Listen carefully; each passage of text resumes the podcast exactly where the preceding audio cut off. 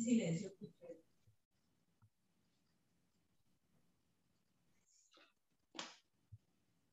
Buenas noches todos.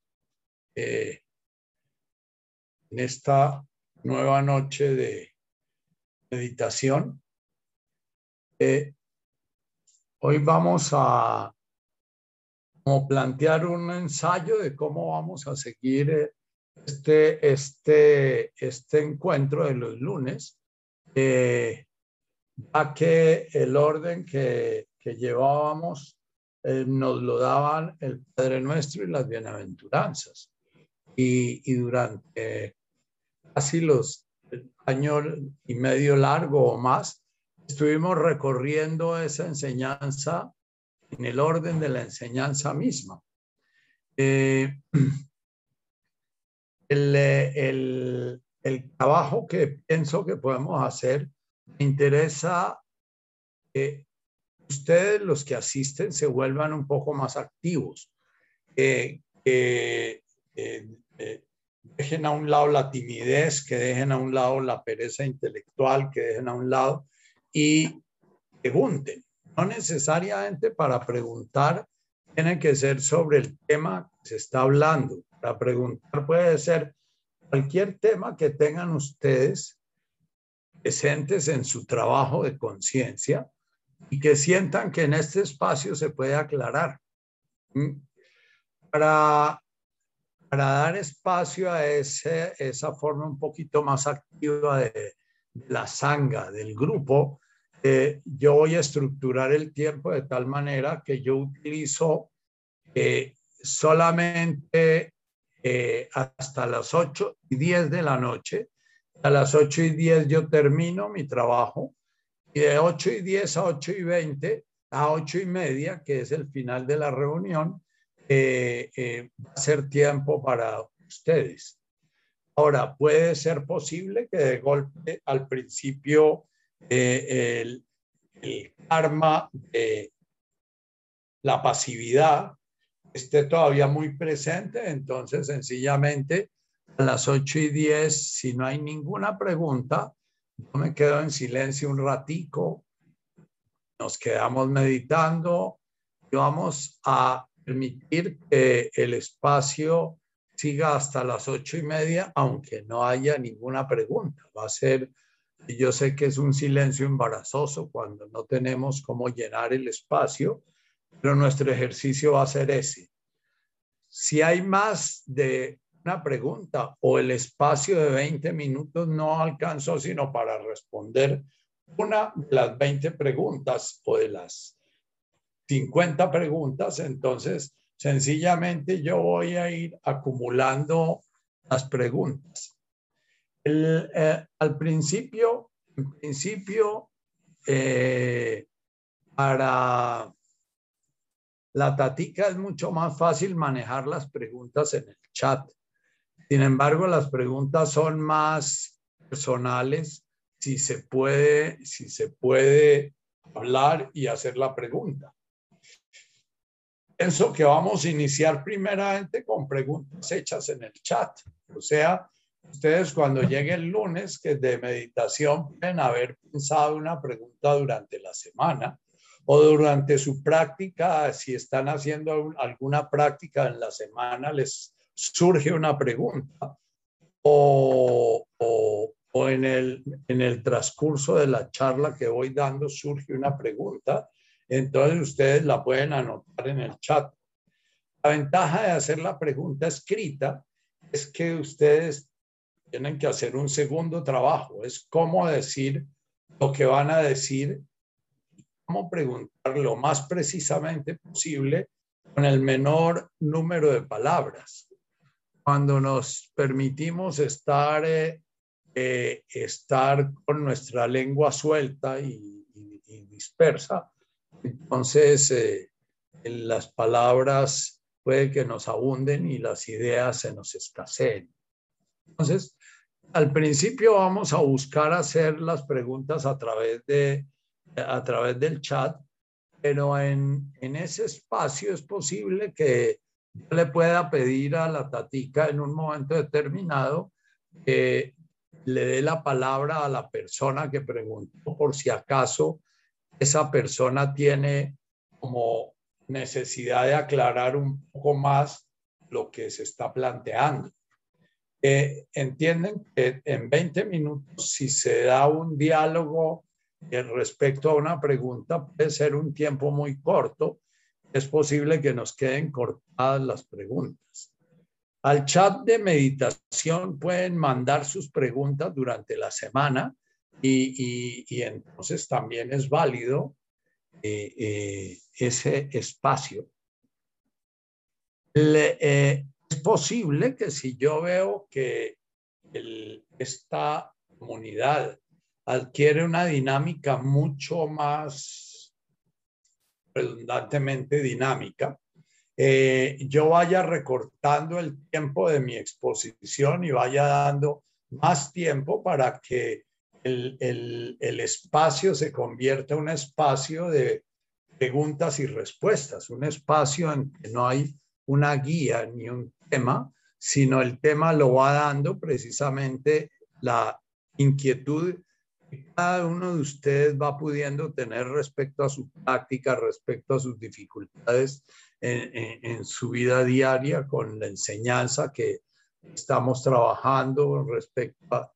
Y, bueno, encantaría que, nuestro, en nuestro espacio se fuera transformando en un espacio en el cual sencillamente hacemos una meditación de unos 15 minutos para iniciar y después directamente vamos a un diálogo en el cual cada uno de nosotros está aportando y está, eh, está creando eh, con su inquietud, con su reflexión en este espacio.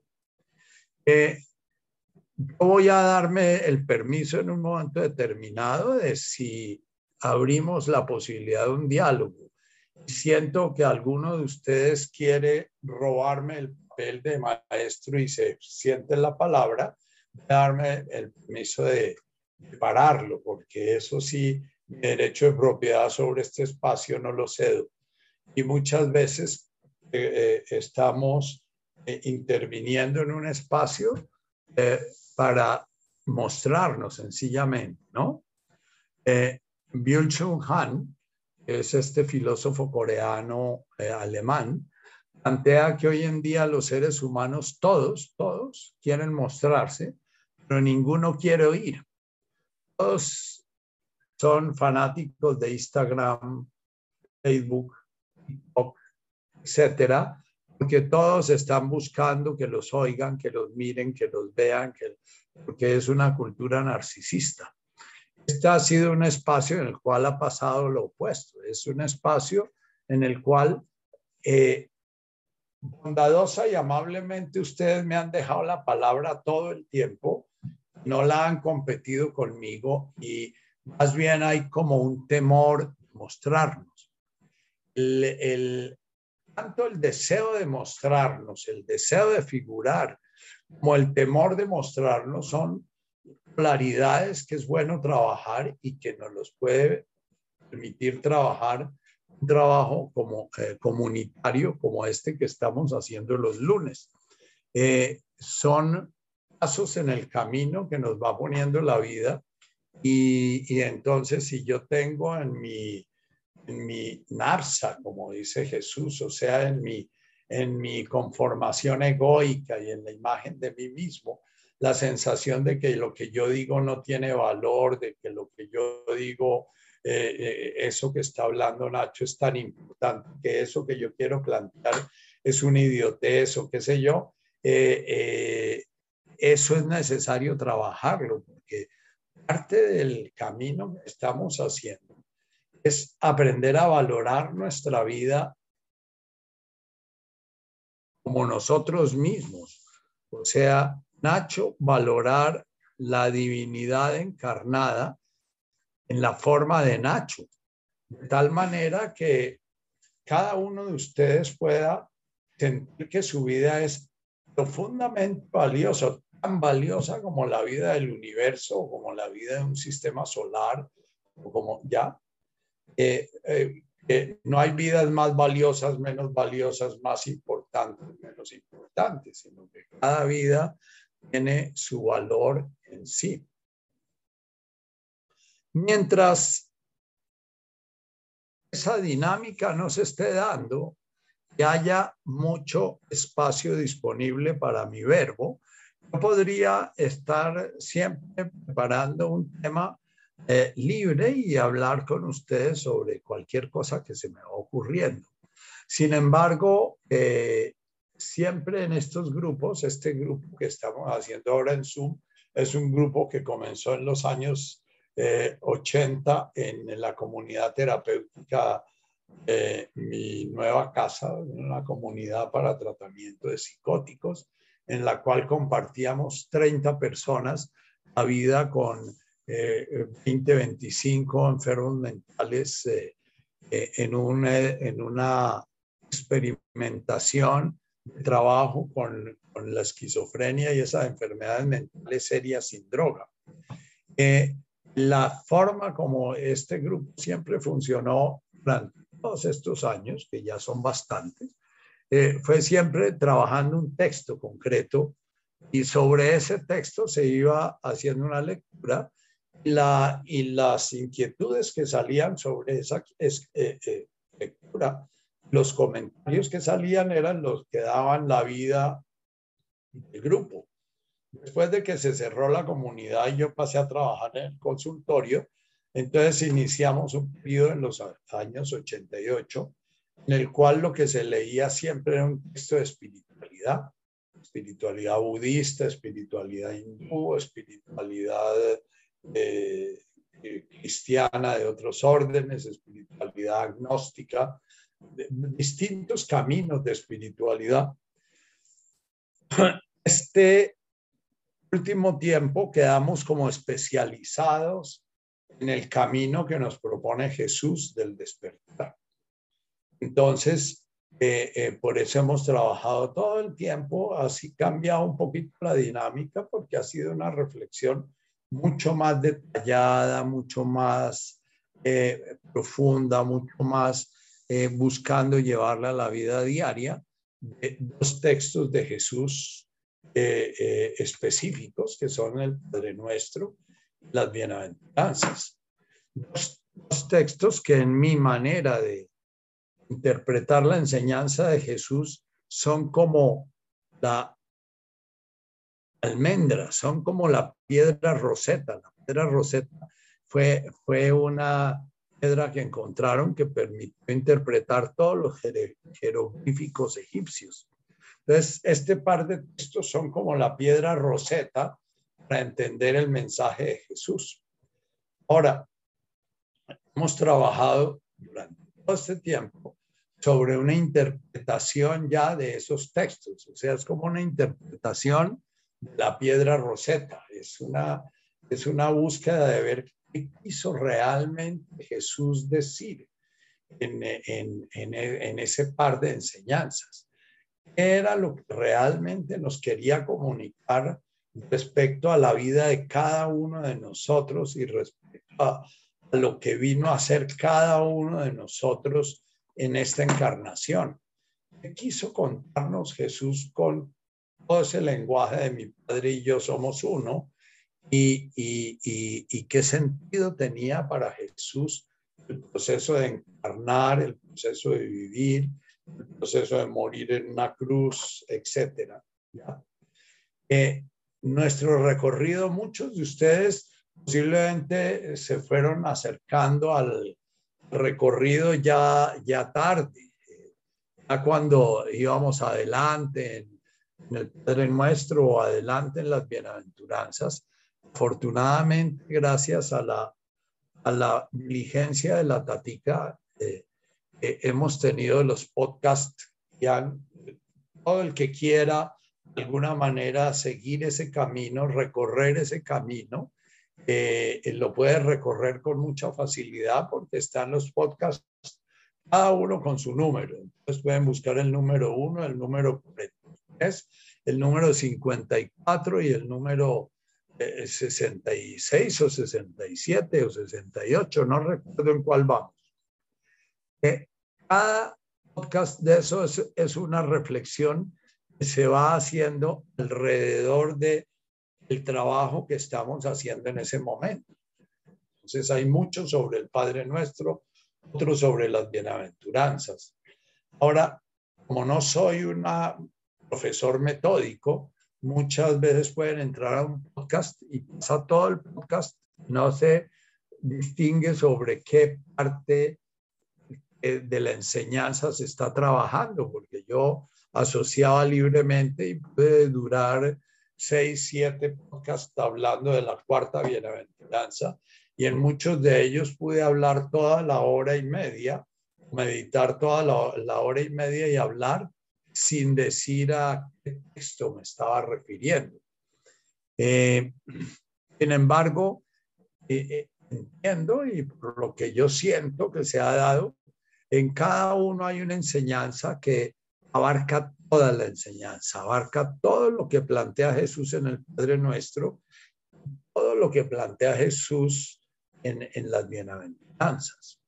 Entre otras, porque es toda una enseñanza eh, eh, congruente, consistente, es como un, eh, como un holograma en el cual cada parte del holograma representa toda el holograma es como, como si vamos a la primera frase del Padre Nuestro, Bum Washmaya, en esa frase está contenido absolutamente todo lo que hemos recorrido. Y si vamos a la última de las bienaventuranzas, ahora en el final, cuando estamos hablando de, Hakana Geir de Rap, villa Menda Maikun, es la última bienaventuranza y la última parte que, no la explicamos muy claramente la última vez, porque yo ya estaba en apuro para, terminar, porque llevaba terminando mucho tiempo y nunca terminaba. Eh, eh, sin embargo, Hakana es como el mismo lugar en donde se da Abum manifestándose en Washmaya. Eh, eh, Geir eh, es como las ramas de un árbol que están dando sus frutos y se están entre, cruzando y se están, se están entreverando junto con las raíces de un bosque y compartiendo un orden eh, vino un orden amoroso en el que cada uno de los miembros de ese bosque está haciendo parte del bosque y está recibiendo del bosque la vida, recibiendo del bosque la frescura, recibiendo del bosque la protección y al mismo tiempo Él es protección, es vida y dador, Él es hacedor del bosque y receptor del bosque que fue un poco lo que eh, yo sentí a través de este cumpleaños tan agasajado por muchos de ustedes, y que cada gracias que recibía yo sentía que yo estaba recibiendo algo muy valioso, y, pero que eso tan valioso que yo estaba recibiendo estaba entreverado con eso que de alguna manera he estado dando y que hacían un solo cuerpo. Entonces, Bacana es esa interconexión tan profunda está en la, en la última parte del Padre Nuestro, de la primera parte del Padre Nuestro, ¿no? Eh, eh, y, está en la segunda parte del Padre Nuestro, ese Haitana, es como el sitio que interconecta, ¿no? Eh, eh, eh, es de tal manera que la unión de lo divino y lo humano, se hace que en cada ser humano su ser y el universo se conviertan en una sola cosa. En la última parte del Padre Nuestro. Y en esta, en la primera parte del Padre Nuestro, y en esta, Akana Geir de Rapu, es esa misma integración, esa misma organismidad, esa misma interconexión en el ser se da no solamente con los seres vivientes de este universo y los que se están manifestando, sino se da con todos los seres que han existido desde, el primer átomo de hidrógeno, cuando se da el Big Bang y se comienzan a generar los primeros átomos, y después en la evolución de esos átomos a átomos más y más y más complejos a través de esos cataclismos cósmicos de las novas y las supernovas y de esas estrellas que llegaban a tener tanta gravitación que hacían que los átomos se unieran y hicieran la fisión para ir creando más y más y más elementos. Entonces, acá Nageir, este final, está conteniendo el Avum de Washmaya, está conteniendo esa unión en el ser profunda hay entre ese primer sonido y ese sonido final de, esa primera afirmación. esta enseñanza de Jesús es tan consistente, tan congruente y tan integrada que podemos estar paseando por cualquiera de sus estadios y en todo el tiempo estamos trabajando la misma, la misma enseñanza.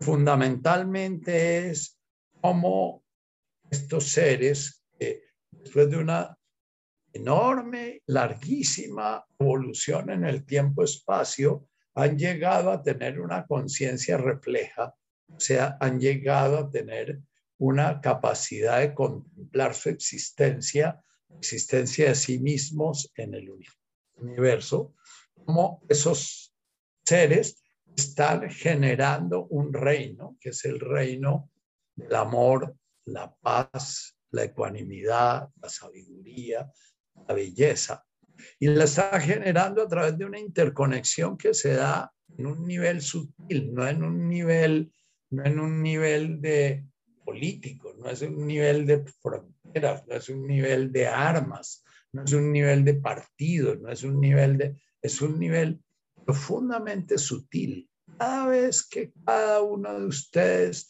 logra respirar la boom, sintiéndolo en su corazón, ese corazón es como las raíces de los árboles del bosque, están interconectadas todas y a través de eso se genera un sistema nervioso de información del universo completo.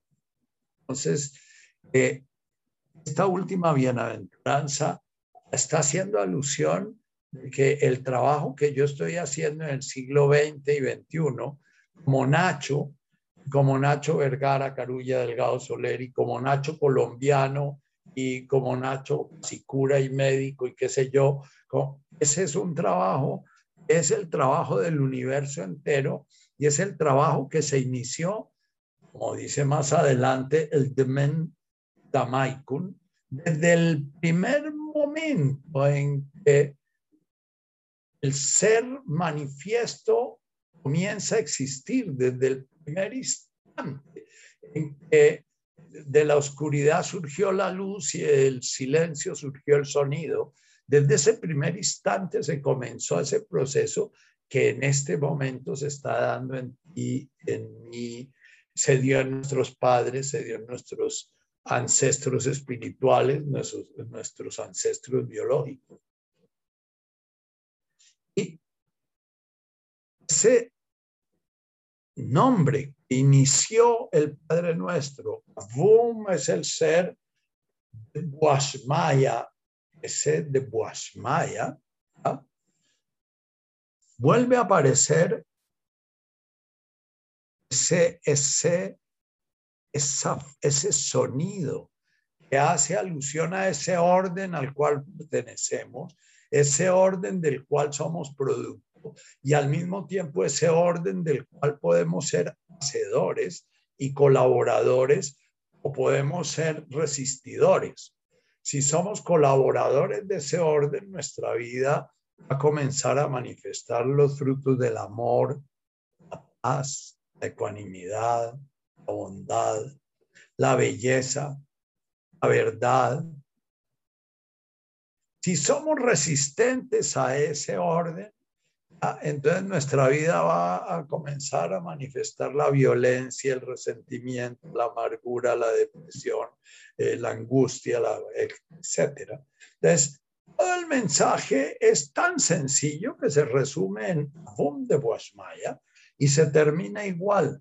Akana Geirdi Rapum Navilla Menda Maikum, después de que plantea eh, el que, eh, el que Garpón, Garpón es como una onda electromagnética, como una onda, eh, como la onda que puede generar el color en el agua cristalina y comienza a teñir todo el agua, o como la onda que genera la sal cuando comienza a darle sabor a toda la comida, o como la onda que genera la levadura cuando comienza a informar a la masa y, le, y genera toda esa maravilla del pan que se crece y, y, y que da mil formas y mil sabores infinitos.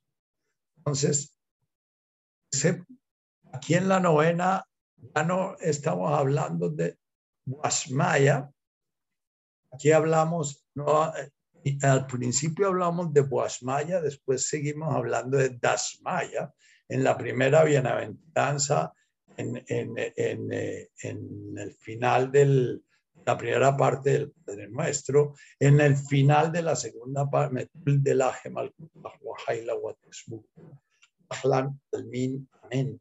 El Metul Belaje Malkutaj, eh, ese Malkutaj es el mismo orden al cual se refiere este orden manifiesto de Bashmaya. Entonces, aquí nos hablan de que ya estamos inmersos y somos hacedores y co-creadores.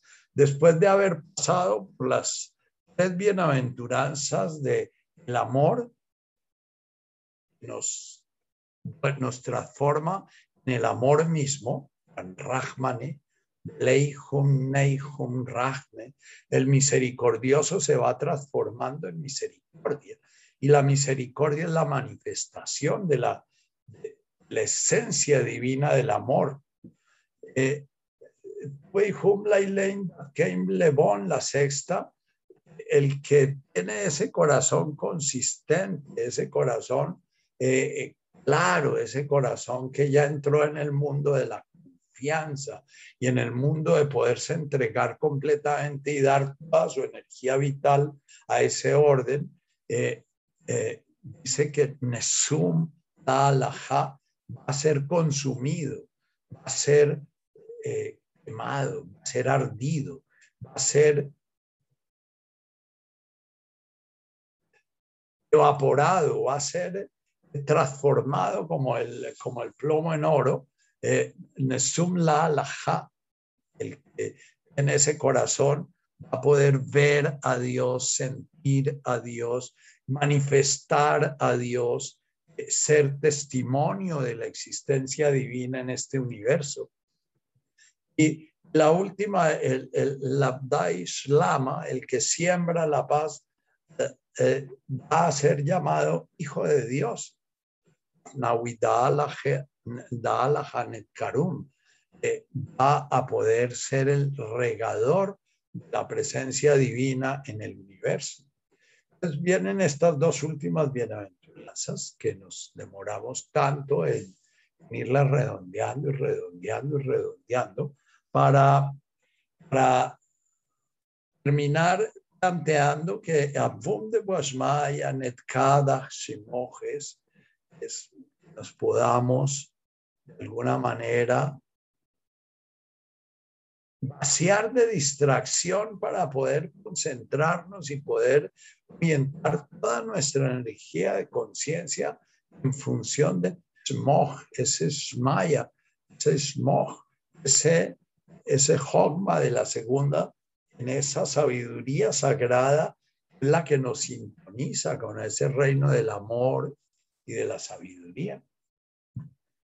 De Malkutaj, nuestros deseos, nuestros gustos, nuestros anhelos, lo que le da sentido a nuestro existir, eh, eh, esté al servicio, esté sintonizado con los deseos de Dios, con los deseos del universo de volverse cada día más armónico, más bello, más integrado, más consciente. De tal manera,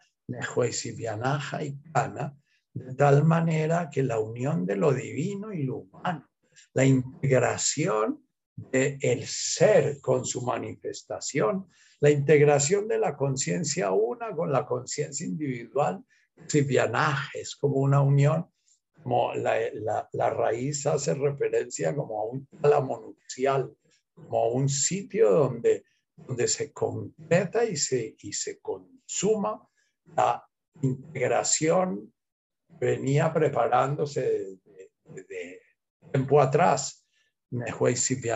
Aitana, ese Aitana nuevamente, esa integración en el ser de Boasmaya a Farajá, todo ese universo eh, al cual pertenecemos y este universo que yo estoy mirando desde mí. Realmente mi identidad es sencillamente un punto de vista. Eso sería la mejor definición de la identidad. En el Nacho es la forma como Dios ve el universo desde una criatura llamada Nacho. Esa es realmente la identidad un punto de vista, un contexto del cual la divinidad va contemplando su manifestación divina. Eh, la segunda parte del Padre Nuestro entonces hace referencia a que fuimos dotados, Jaulan Lachma, de una sabiduría que nuestra conciencia refleja, nuestra capacidad lógica, nuestra mente, hablan Lachma, Hogma. fuimos dotados de eso y ojalá podamos poder poner esa sabiduría de la cual fuimos dotados, esa inteligencia de la cual fuimos dotados, la podamos unir a la sabiduría sagrada, Hogma, eh, de tal manera que en una unión de lo justo, Sunkanan, la medida adecuada, de, lo, proporcionalmente adecuado entre lo individual y, el universo uno, eh, Yahomana. Yahomana es esta jornada, fue traducido como hoy, danos el pan de cada día. Es que nuestra sabiduría y la sabiduría divina puedan entrar en una comunión para poder recorrer esta jornada que es esta encarnación, nace y muere eh, eh, a través de este cuerpo, y cada día nacemos y morimos y cada inspiración y cada expiración. Y después nos hablan de Vashvokan, entonces ahí, ahí nuevamente la enseñanza nos hace alusión a que hubo un proceso en el cual hubo cientos millones de años evolucionando los dinosaurios y un día se acabaron y hubo miles de millones de años evolucionando otras cosas y se fueron acabando, pero al mismo tiempo de ese consumirse estrellas y consumirse constelaciones y consumir, consumirse galaxias, quedando un residuo y un residuo del cual somos nosotros y es un residuo que es la punta de la evolución empujada por una palabra que se pronuncia al final del Padre Nuestro y al final de las bienaventuranzas, en la novena bienaventuranza. Metul es como esa fuerza con que la creación, toda la creación se orienta en la misma dirección de la conciencia, el punto omega del cual hablaba Teilhard de Chardin, eh, vamos todos hacia esa convergencia la sabiduría, en la luz, en la paz, en el amor. Ahora, cada vida individual puede estar caminando en esa dirección o estar caminando en la dirección opuesta. Eso es el enorme misterio del libre albedrío. ¿Por qué la divinidad? ¿Por qué Dios? ¿Por qué la conciencia una? se atreve a meterse en esa aventura de, tratar de descubrirse en una conciencia individual y dándole libre albedrío a esa conciencia individual para perderse. Bien, eso es algo que mejor eh, no nos metemos mucho con eso. Lo único que nos podemos meter es en cada presente, cada inspirar y cada expirar, estarme dando cuenta de si yo voy en la dirección de la integración, en la dirección de la unidad, en la dirección de ir borrando mi diferencia, en la dirección de irme sintiendo cada vez más extraordinariamente ordinario, en la dirección de sentirme más cada vez un granito insignificante del desierto, desde el cual la divinidad contempla todo el desierto y al mismo tiempo rodeado de granitos desde, desde los cuales la divinidad está contemplando toda la inmensidad del desierto. O si yo voy en la dirección de comenzar a crear un ídolo, un personaje y una singularidad eh, eh, es descrita en el Génesis con, si coméis del fruto de la sabiduría, podréis ser como dioses, ¿no?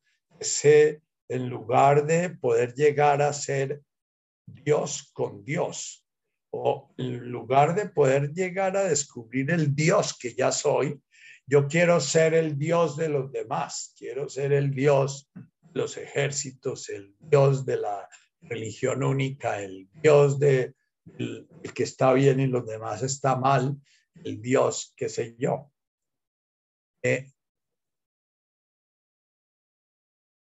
menciono mucho con uh, una frase con que termina Panicar, es un sacerdote jesuita que hizo mucho tiempo de su vida trabajo budista, vivió en la India y vivió en un monasterio budista y conoció el budismo en, en, su mayor profundidad.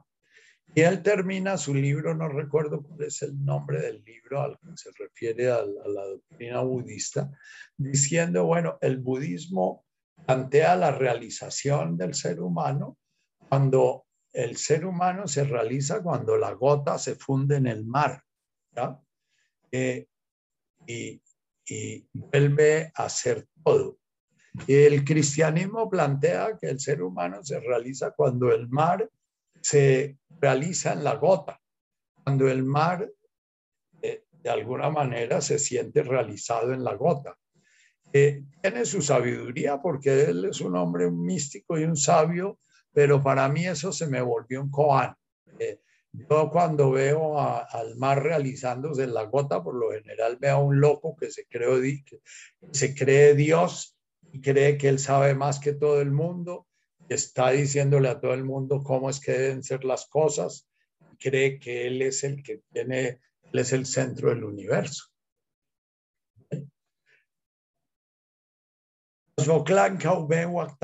Es toda esa tendencia que tenemos a invertir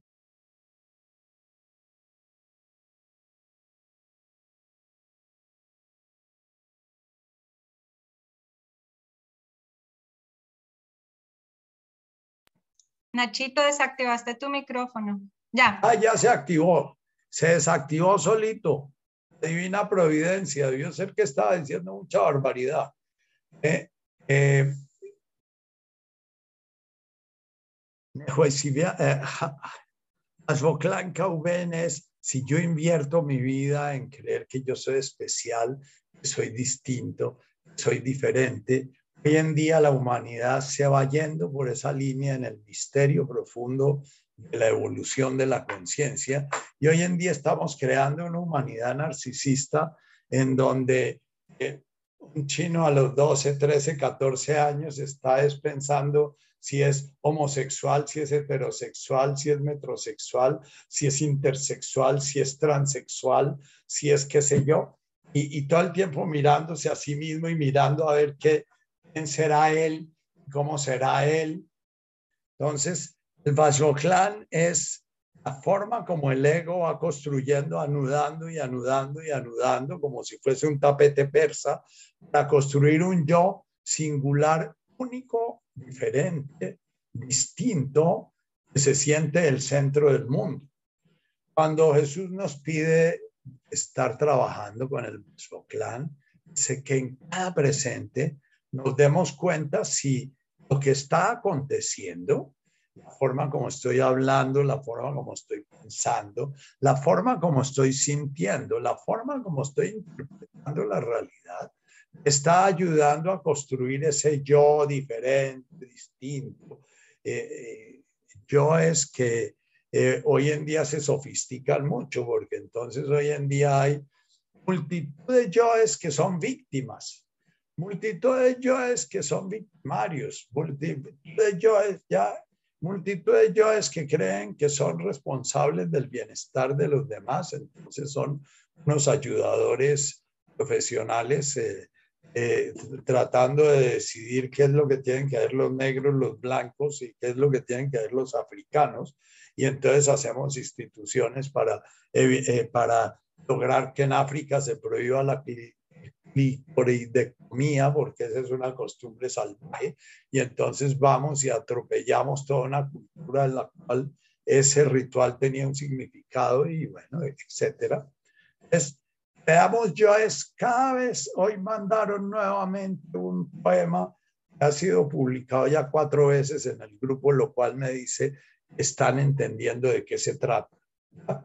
Eh, Clan que hay que trabajar mucho en esta época es el de creer que yo soy responsable del bienestar de mi esposa, del bienestar de mis hijos, del bienestar de mis prójimos, del bienestar de... y que entonces tengo que sacrificar mi vida por ellos. Yo soy responsable de ir encontrando esa armonía del universo en mí. Y en la medida en que voy encontrando esa armonía del universo en mí, el fruto que da ese encuentro es precisamente el que uno comienza a irradiar esa luz que está brillando en uno, es la única que puede irradiar uno. Uno no puede irradiar la luz de Jesús cuando no tiene ni idea y es completamente ajena a ella. Ni puede irradiar la luz de, de Gandhi cuando uno no tiene nada que ver con ese señor Gandhi, porque definitivamente entonces, muchos no violentos terminan siendo profundamente violentos, como el padre Camilo, como el padre Pérez, eh, eh, ¿por qué? Porque se pusieron a irradiar la luz que ellos no habían todavía logrado despertar en ellos mismos, ¿no? Asboclán, Couben, Guactajein, a deshacer los nudos, los enredos que tenemos. Hay Canadá, Nanes, Bojin, Hayaben. Así como una vez que hayamos desenredado nuestros nudos, el fluir de nuestra energía vital puede ayudar a desenredar los nudos que hemos generado con nuestros prójimos, porque durante una época larga de nuestra vida, nuestra vida fue sencillamente estar creando nudos en nuestras relaciones interpersonales los nudos de los derechos, los deberes, las obligaciones, los merecimientos, y es que tú, y es que tú debes, y es que tú debes, y es que haz y no hagas, y, y recoge y no recojas, y sube y baja. Entonces, a través de ese tipo de nudos, creamos nuestras relaciones afectivas. Las relaciones afectivas son las relaciones que nos afectan. Eh, entonces, de lo que se trata es comenzar a soltar esos nudos en la medida en que yo suelto mis propios nudos. En la medida en que yo no estoy reclamando mis merecimientos, ni mis derechos, ni mis órdenes, voy poco a poco dejando de eh, anudar a los demás con, con ellos. Es, Canada Nanes la Hayaben es una expiración suave, tierna, suelta, ya es una aspiración en la cual comienzo a relacionarme con los demás desde fuera del derecho y el deber. Comienzo a relacionar desde la gratuidad. Comienzo a... Eh, nuestro grupo, por ejemplo, es muy, muy, muy generoso con la, con la gratitud y la gratuidad. A mí me gusta eso. Me gusta sentir que hay mucho reconocimiento permanente de esto que estamos recibiendo es gratuito. Esto que estamos recibiendo es producto de la gracia. Esto que estamos recibiendo es producto del orden de Malkutaj. Esto que estamos recibiendo es la manifestación de ese orden desde Guasmaya. Nosotros no hemos hecho nada para merecer esto y sin embargo la gracia nos lo está dando. Y cada vez que yo recibo esa información, yo recibo que la gracia, siento que la gracia me está dando eh, el, el, el, recorderis de que todo lo que se da es obra de la gracia. me encantaría, sin que deje de haber la gratitud en su corazón, que la dejemos de verbalizar un poquito y busquemos dar nuestros frutos, por ejemplo, con nuestras preguntas, dar nuestros frutos con nuestras reflexiones, también en forma gratuita. ¿Cómo es en forma gratuita? Cada vez que yo quiero hacer una pregunta, cada vez que yo quiero hacer una reflexión, es como sentir que yo estoy entregando sin esperar nada, eso porque yo reconozco que yo he recibido sin haber generado ningún contrato, ninguna obligación, muchas cosas. Este grupo podía perfectamente haberse acabado hoy, como pensé en algunos momentos que iba a pasar, que cuando yo terminara las bienaventuranzas y el Padre Nuestro, sencillamente eh, eh, el grupo se terminaba porque el objeto del grupo había sido ese y pensaba que eso era el orden, el orden de Malkutaj. Sin embargo, por apego al grupo, por gusto de este compartir con ustedes, por gusto de poder estar compartiendo mi propio trabajo interior y compartir el trabajo de ustedes, eh, eh, decidí que íbamos a seguir adelante. entonces, por ejemplo, comenzar cuando vayan a dar unas gracias, decir, bueno, voy a dar, voy a decir alguna manera que siento que lo que he recibido a través de este grupo es gratuito. Yo no le debo a nadie nada por eso. Como cuando paso por el lado de un frutal, un naranjo o un mango en la mitad de un, monte sin dueños y, el árbol o el, el naranjo o el mango me ofrecen su fruto y yo tomo su fruto, el árbol se pone feliz de poder, que ese fruto haya podido, eh, eh, su existencia haya podido eh, alimentar otra existencia y al mismo tiempo yo no me siento en la obligación de ir y poner una monedita en el árbol para pagar el fruto que me comí. Sencillamente, el árbol se está realizando dando su fruto. El comenzar a compartir, el comenzar a reflexionar, el comenzar a, proponer eh, temas que tienen que ver con su vida. Nada que tenga que ver, muestre que ustedes sí saben, sino algo que les inquieta en su interior, algo que los tiene conmovidos en su interior, poderlo compartir con el grupo y, bueno, en el espacio del grupo vamos a ir viendo a ver cómo se va a ir dando ese compartir. Ahora, la gratuidad también implica que si yo no tengo nada que compartir, no voy a sentir ninguna culpa por no compartir. La gratuidad implica que todo está bien como está. Cuando yo estimulo un poquito su, su, su cabeza y su corazón para compartir un poco más, es porque compartir esté bien y no compartir esté mal, es sencillamente porque puede que haya cosas muy valiosas en ustedes para proponer eh, eh, sus preguntas al grupo. Ustedes por alguna vasboclán, por algún nudo de esos, algún Kauben o algún Waktahein no se, no se atrevan a hacerlo. O porque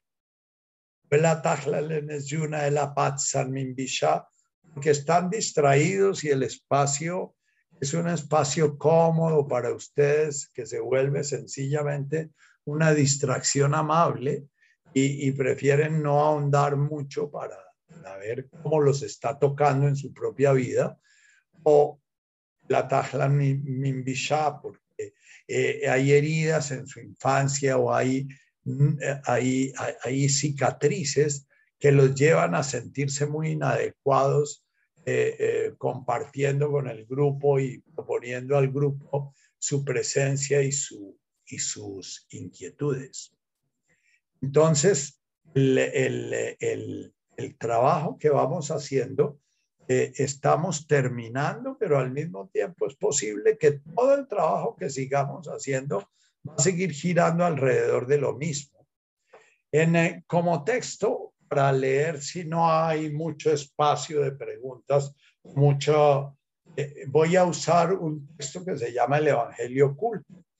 Es de Neil Douglas, que es el que de alguna manera nos ha permitido todo este trabajo de este libro no hay traducción. Eh, eh, yo no lo estoy traduciendo, sino que afortunadamente Esperanza en un momento de, de, suerte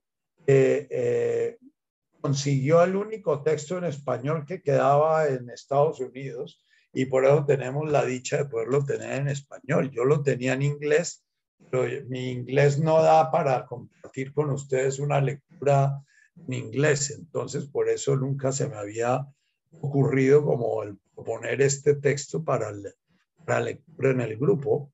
Entonces, eh, en principio lo que vamos a hacer es iniciar con una meditación, después vamos a hacer un rato de lectura que puede generar inquietudes en ustedes o no generarlas, y después eh, vamos a dejar un espacio para que cada uno de ustedes mire a ver si en ese espacio hay algo que quieran pedir, hay algo que pueda ser, valioso para ustedes, etc. Ahora, eso también tenemos que definirlo. En principio va a quedar grabado, como están quedando grabados estos, estos textos, y eso va a quedar grabado en el podcast. Así es de que tienen que trabajar un poquito eh, tanto la, la cara, eh, la cara, llámase positiva, pero no es positiva ni es llámase negativa del narcisismo. La cara positiva es la necesidad de mostrarme, la cara negativa es la timidez, el temor de mostrarme, ¿no? Entonces, vamos, voy ahora a compartir con ustedes para presentarle a los que no conocen a Neil Douglas una meditación, es la primera meditación que hizo Neil Douglas y él la repite con mucha frecuencia cuando inició su taller sobre el Abum de Washmaya. Entonces les pido hacer la meditación, escucharla y, y cuando termine la meditación, si hay preguntas, vamos a abrir el espacio para esas preguntas. Sugiero durante la meditación no ponerse a, preguntarse qué van a preguntar. La meditación, hagan la meditación. La meditación no es un espacio para poner a trabajar la mente, sino para pararla. Entonces, si no hay preguntas, al final nos quedamos en silencio un ratico y, eso está bien. No pasa nada si nos quedamos en silencio. Y de golpe no soy capaz de quedarme en silencio porque yo soy una lora mojada entonces de pronto me ocurre cualquier boludez más. Entonces, no porque lo que haya dicho sea una boludez, sino porque a veces mi ansiedad me impide mantenerme en silencio. Entonces, si me oyen hablando, no, van a, no va a ser por mi sabiduría, sino por, mi, mis eh, eh, y mis guajenes. Bien.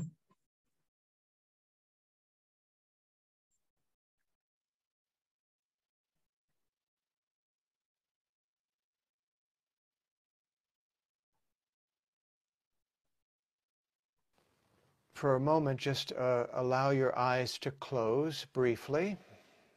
Por un momento, permítete cerrar tus ojos brevemente. Take a long breath out. Toma una larga exhalación.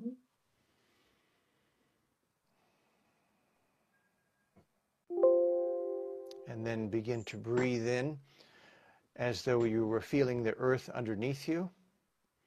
Y luego comienza a inhalar como si estuviese sintiendo la tierra debajo de ti. Connecting also with what is most solid within you, your bones, you could say. Conectándote con aquello que es lo más sólido dentro de ti, podríamos decir tus huesos. As we breathe in, we can feel the name, the name of unity in Aramaic, Allah. Y a medida que inhalamos, podemos sentir el nombre de la unidad en arameo, Allah. Allah in. Allah inhalando. And as we breathe out, we feel ar ah. Y a medida que exhalamos, sentimos ar ah. Ar ah. As though we were feeling really settling onto the earth, into the earth. Como si estuviéramos verdaderamente sintiendo asentándonos sobre y dentro de la tierra. Not only do we draw healing from the earth, but we also send healing back to the earth. No solo tomamos sanación de la tierra, sino que también enviamos sanación a la tierra. Source of the healing is Allah. La fuente de la sanación es Allah.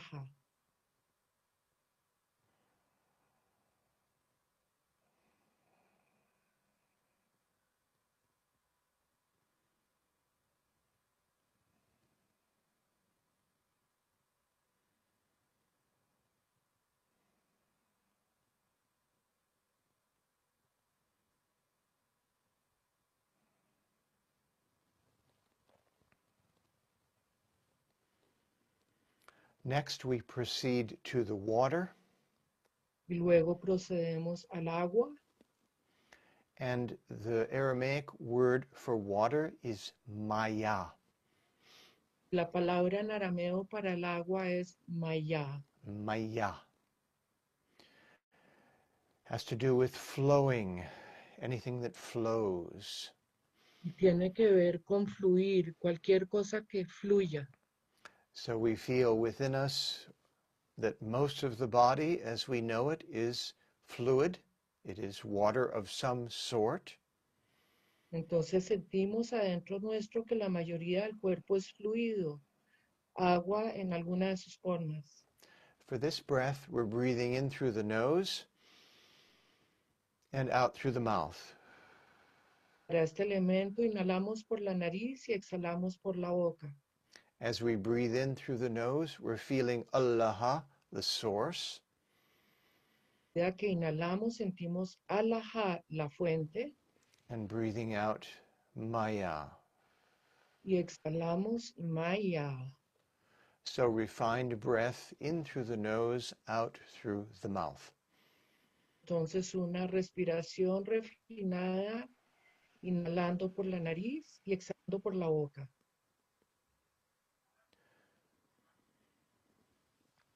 Yeshua, Jesus talks about the living water that is always flowing in our living relationships with each other and with nature.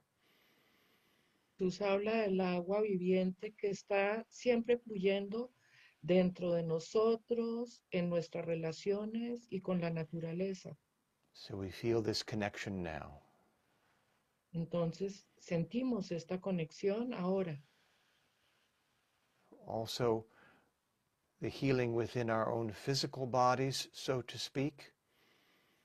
Y también la sanación de nuestros propios cuerpos físicos, por así decir. Through the flowing of our immune system. A través del fluir de nuestro sistema inmunológico. And within every cell, which is mostly some form of flowingness, some form of water.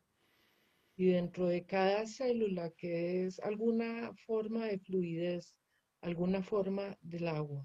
You could call it living intelligent water. Puedes llamar el agua viviente inteligente.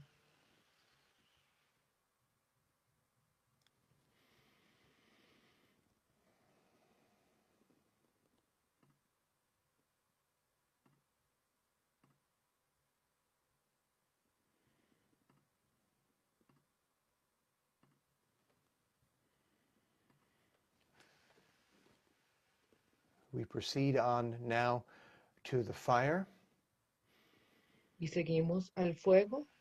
For this, we're breathing in through the mouth. Para esto inhalamos a través de la boca, and then out through the nose. exhalamos por la nariz.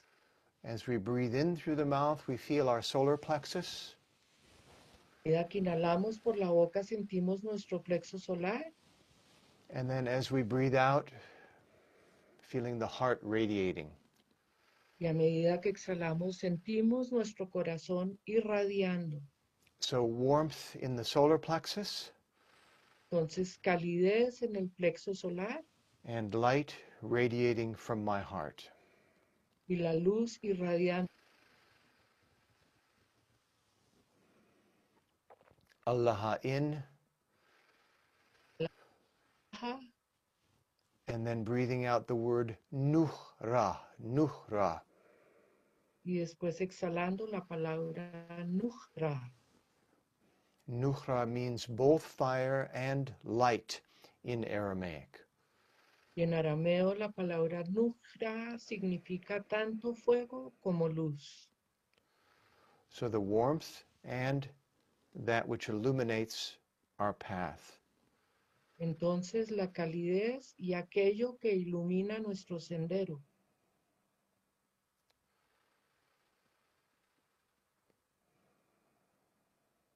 Allah in, nuhra out.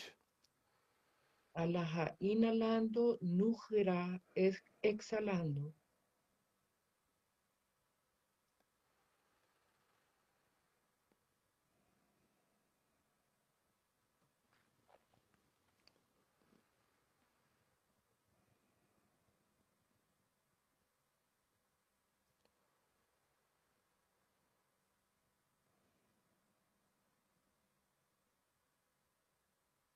And we're moving now into the fourth, which is air.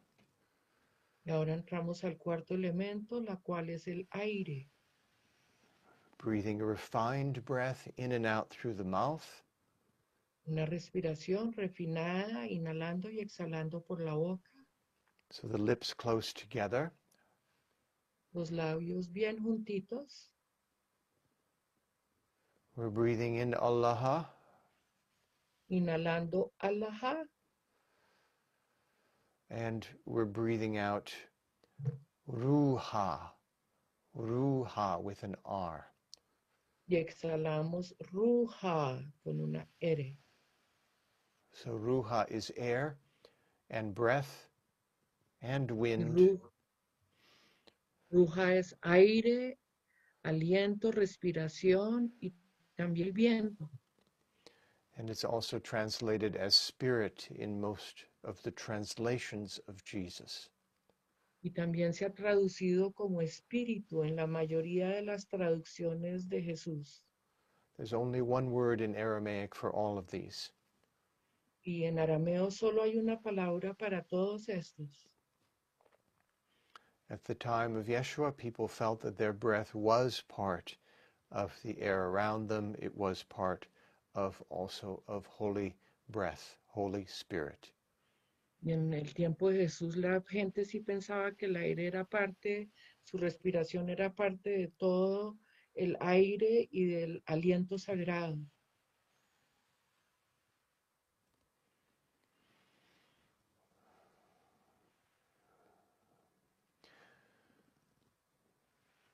We can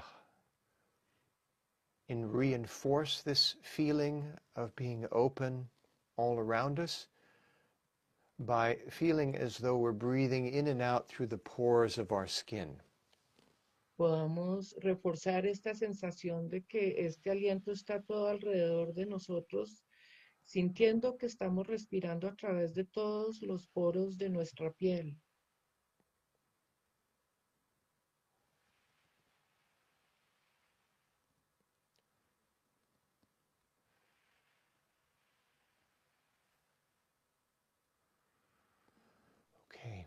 So for now we'll bring them together.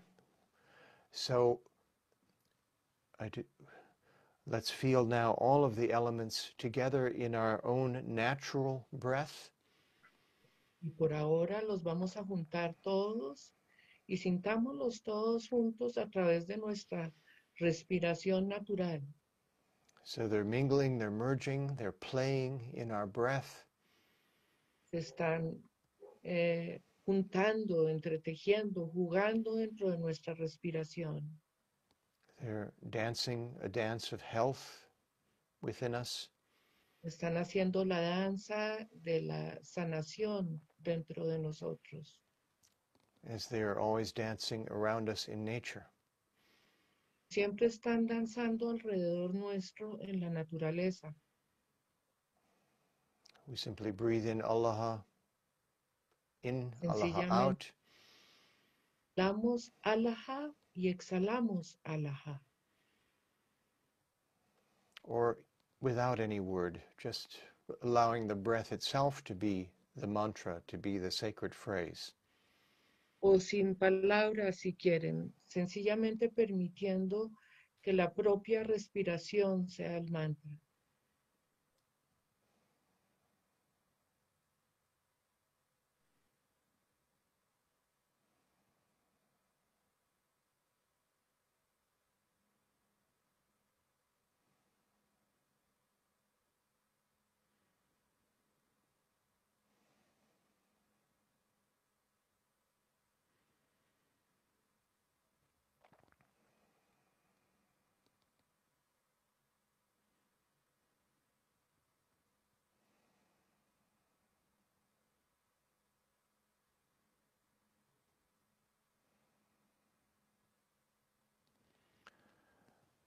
So to conclude this, we'll say the Aramaic prayer together, those of us that know it.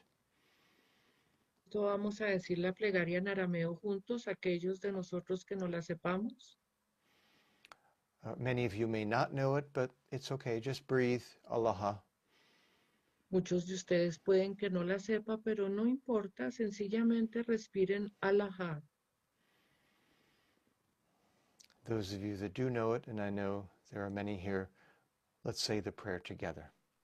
Y aquellos que sí se la sepan, y sé que hay muchos acá que se la saben, digamos la plegaria juntos.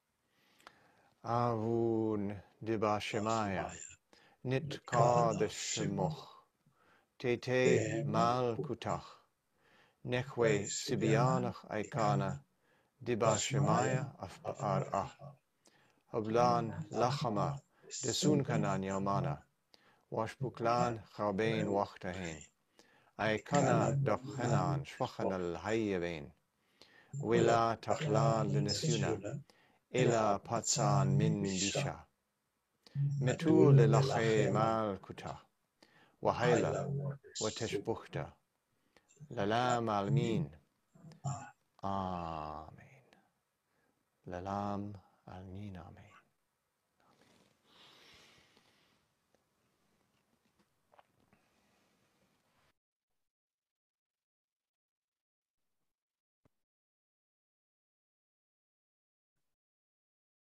Bien.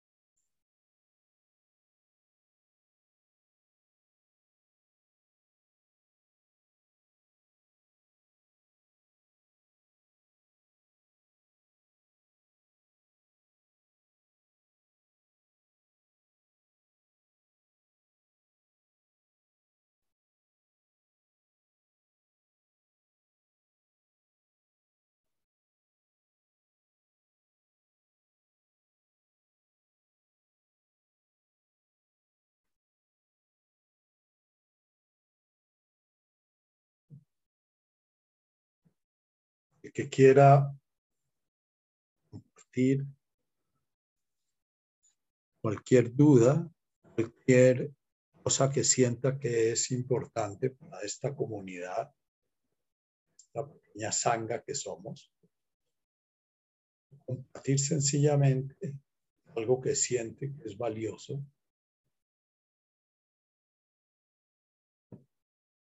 Bien.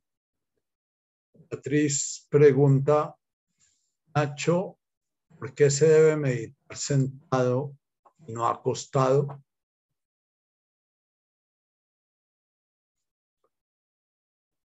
La conciencia en su proceso eh, en su proceso de encarnación tiene tres estados. Es el estado de vigilia, otro el estado del sueño y otro el del sueño profundo.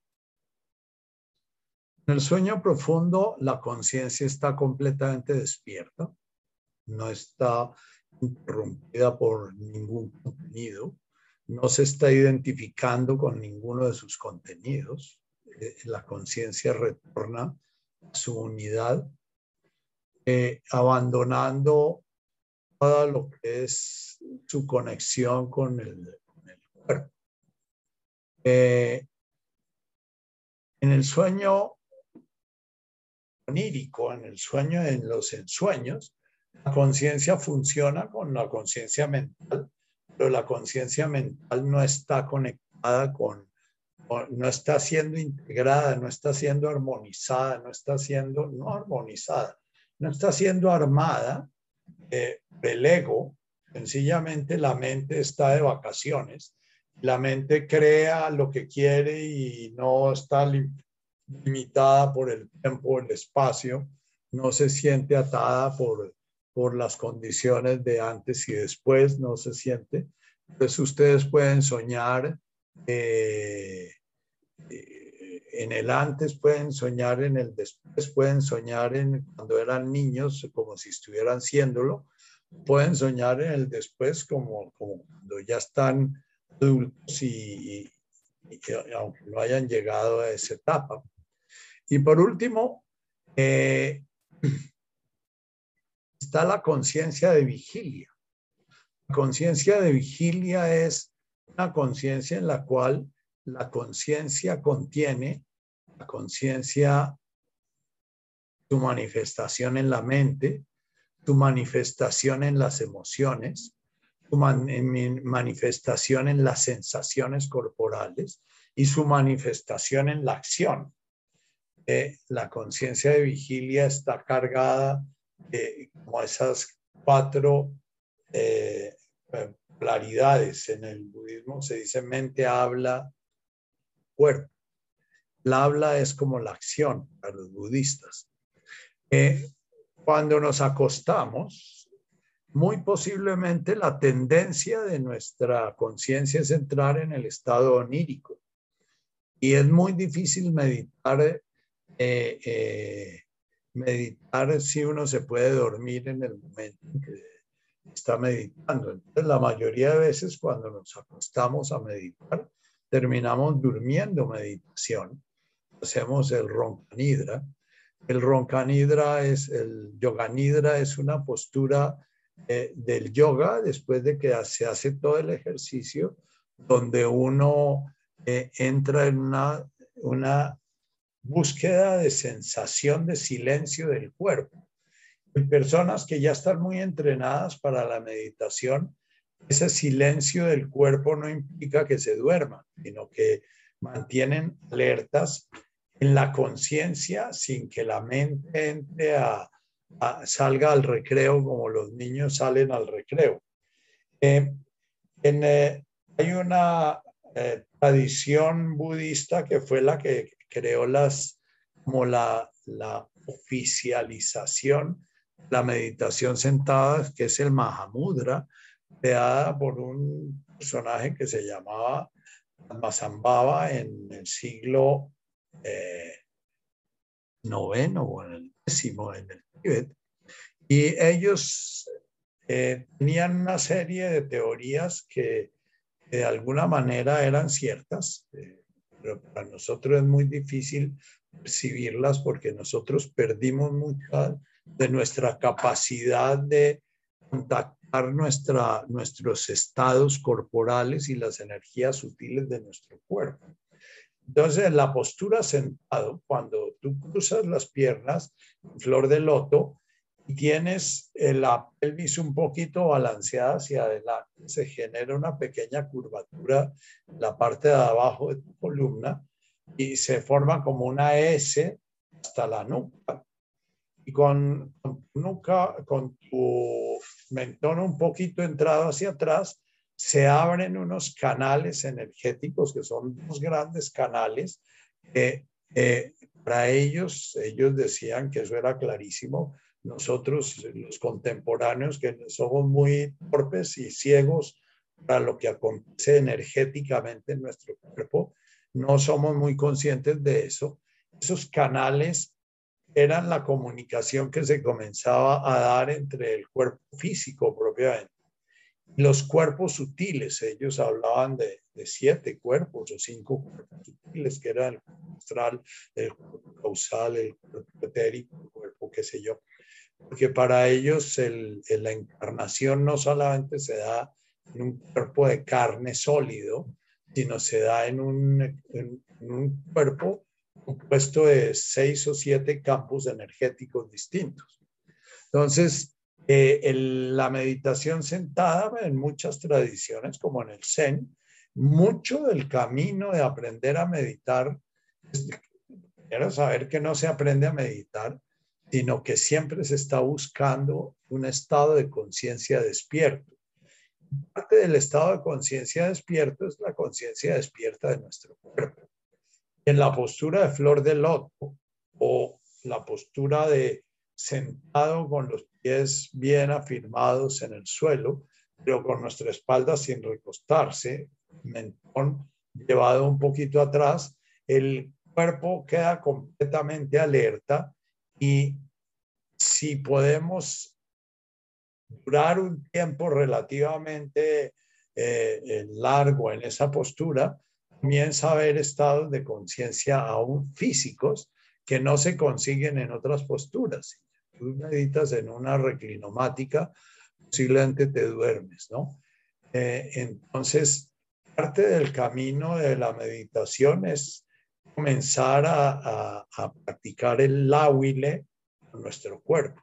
Láhuile es la segunda bienaventuranza en la cual yo voy poco a poco llevando a mi ego a que aprenda a no salirle corriendo al dolor y aprenda a no salir buscando siempre eh, la comodidad. Eh, para mí, en la segunda bienaventuranza es la postura meditativa, porque en esa postura duele, en esa postura eh, hay la tendencia a cambiar la postura para quitar el dolor, en esa postura hay la rasquiña que uno no puede atender.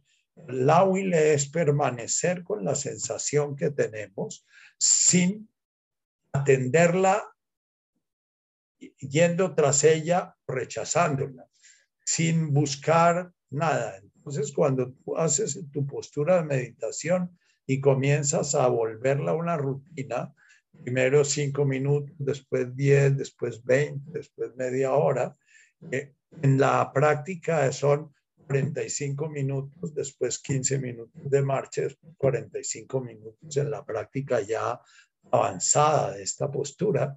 Eh, eh, cuando tú haces esta práctica, comienza a presentar una quietud la mente no se presenta en, en otras posturas. ¿ah?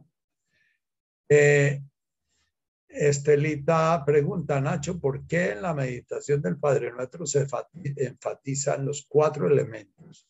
Es para recordar de qué estamos hechos y a dónde vamos a volver cuando nuestro cuerpo muera. Eh, eh, Jesús en su enseñanza eh, estuvo mencionando los cuatro elementos porque era la, la, manera como ellos veían el universo. Ellos veían el universo como la danza de estos cuatro elementos.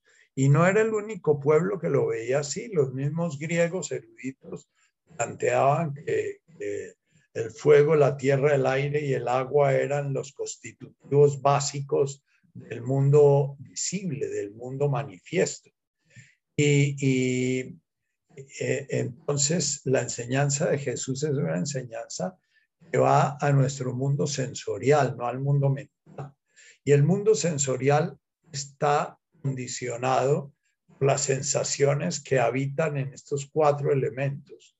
Eh, por lo cual, eh, eh, Neil Douglas, por ejemplo, tiene varias meditaciones. Yo les voy a pasar posteriormente otras meditaciones con los mismos cuatro elementos en donde la conciencia se enfoca a través de la sensorialidad, a través de lo que estamos sintiendo en, en la realidad última de nuestro ser.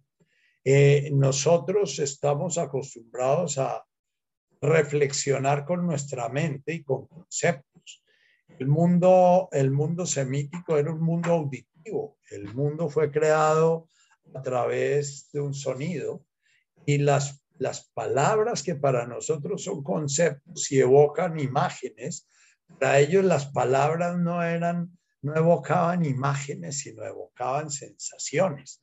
Entonces, eh, toda enseñanza de Jesús busca sacarnos del mundo imaginativo de, los mundos mentales del hombre moderno. El hombre moderno, eh, cuando elabora un concepto, piensa en el número dos, piensa en el número 1342. El número 1342 no es posible sentirlo en ninguna parte, ¿no?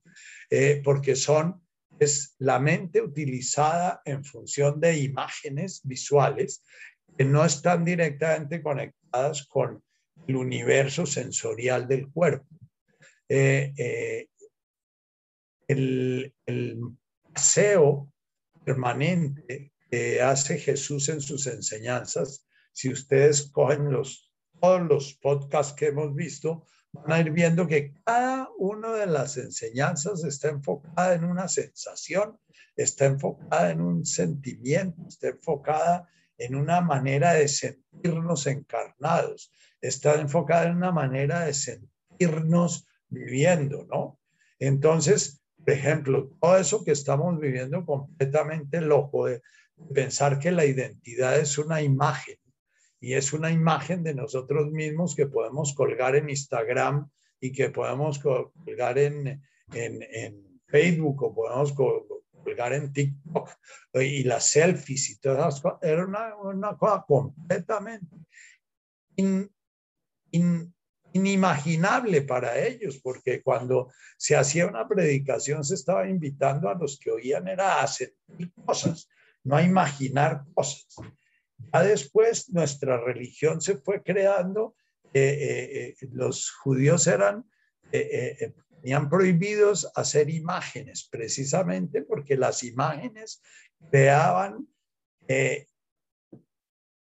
ídolos. Para ellos un ídolo es una, una realidad que no es real, un ídolo es algo falso. Una imagen de la Virgen para ellos era inconcebible, porque si se ponía a la, a la Virgen María en una imagen, esa no era la Virgen María. Eh, por eso no hay imaginería en el judaísmo, tampoco hay imaginaría en el, Islam, porque el Islam, eh, Mahoma siguió mucho esa enseñanza muy, muy senestésica, muy cinética, muy propioceptiva de Jesús. Por donde se metieron las imágenes fue a través de toda la religión, eh, la mercadotecnia que hizo San Pablo fue transformar una doctrina que era puramente senestésica de los cuatro elementos del aire. Cuando a ti te, cuando tú se te menciona el aire o el fuego o la tierra con la fuerza de gravedad o el agua, la meditación que acabas de hacer es una meditación que no te permite imágenes. Y si te vas a las imágenes es porque estás desconectada de tu cuerpo. Eh, nuestro modelo de biodanza, de danzar la vida, también trabajaba sobre estos mismos cuatro elementos. Eh, eh, es la posibilidad que tenemos de abordar el psiquismo humano desde su sensorialidad, desde su manifestación eh, fenoménica, desde la manifestación, como podemos saber quiénes somos nosotros. Si te preguntas quién eres y la respuesta es, bueno, la que estoy respirando, bueno, ya es una respuesta más, más real que si respondes Estela Hidalgo, ¿no? Y si te preguntas quién eres, si dices la que está sintiendo el rabo pesado porque la postura me está doliendo mucho, es una respuesta más real que si dices eh, eh, la hija de fulano o la que habita en tal parte. La, nuestra identidad es una imagen de imaginería y, y todos nuestros escalas de valores son de imágenes. El dinero es una imagen, es algo que no tiene nada que ver con la realidad. Por eso los locos cuando se ponen locos queman los billetes, eh, porque les parece que es la única manera de darle realidad al billete. El billete sirva para algo echando candela, volviéndose real con la candela. Nuestro universo, Estelita, es un universo que perdió su contacto con el mundo real. Y cuando nosotros hablamos de la realidad, estamos siempre pensando en imágenes. Y el trabajo que, que Jesús propone es un trabajo que no nos lleva a la teología, es la que crea la Santísima Trinidad, Padre, Hijo, Espíritu Santo, tres personas distintas y un solo Dios verdadero, eh, eh, y el Espíritu Santo, que es el paráclito de Pentecostés y qué sé yo, y el Jesús, que es el único Hijo de Dios vivo y que qué sé yo, dos imágenes, imágenes, imágenes, y por eso nuestra religión está tan saturada de imágenes. Entonces, los invito a ustedes en la meditación a darse cuenta si están metidos en imágenes, si están en su mente imaginadora, eh, entonces busquen ir a su cuerpo. ¿Qué estoy sintiendo? ¿Cuál es la, el dolor que estoy sintiendo en mi homoplato? ¿Mi respiración es profunda o es superficial? ¿Cuál es el olor que estoy sintiendo si puse a quemar un incienso o si estoy meditando cerca de una flor con aroma? ¿Cuál es el sabor que hay en mi boca en un momento determinado? ¿Cuál es la sensación de mis costillas si mi respiración está siendo práctica o está siendo abdominal? Sencillamente estar mirando allí. Ahora, si vamos un poquito más adelante, tampoco eres tu cuerpo. La conciencia se manifiesta en un cuerpo, se manifiesta en una emoción, se manifiesta en una sensación, se manifiesta en una acción, eh, pero la conciencia es el ser de ese cuerpo. Sin embargo, la mente sutil te roba la conciencia porque le da un carácter de ser como si fuera la conciencia. Entonces, el trabajo de Jesús, al Padre Nuestro, la frase del Padre Nuestro y las bienaventuranzas, va directamente al sentir, lo que sentimos cuando pronunciamos esos sonidos. Y el pronunciar los sonidos en arameo, les voy a comenzar a traer un poquito más a Neil Douglas para que oigan los sonidos, porque el sonido en arameo nos conecta más directamente con la sensación de la traducción del sonido a, una palabra en español y la palabra en español a una imagen. Boom es algo que les cuesta mucho trabajo a ustedes crear una imagen de Avum y de Boasmaya les genera más trabajo generar una imagen. Pero poco a poco al decir Avum, Boasmaya, va comenzando a tener una sensación. Y eso es lo que se plantea llevar al corazón la enseñanza. Comenzar a sentir lo que nos realmente nos hace parte de la tierra, nos hace parte del cosmos, nos hace parte de ese organismo del cual somos sencillamente una partícula. Bien, nos despedimos hoy.